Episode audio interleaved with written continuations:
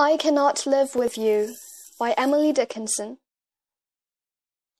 I cannot live with you. It would be life, and life is over there behind the shelf.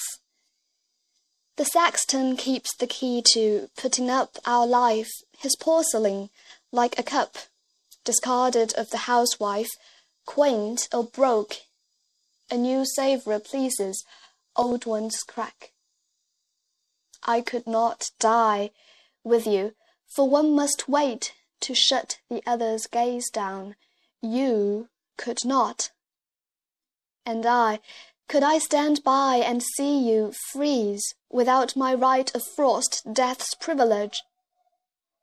Nor could I rise with you, because your face would put out Jesus, that new grace, glow plain and foreign on my homesick eye, except that you than he shone closer by. They'd judge us how, for you served heaven, you know, or sought to. I could not, because you saturated sight, and I had no more eyes for sordid excellence as paradise. And were you lost, I would be, though my name ran loudest on the heavenly fame.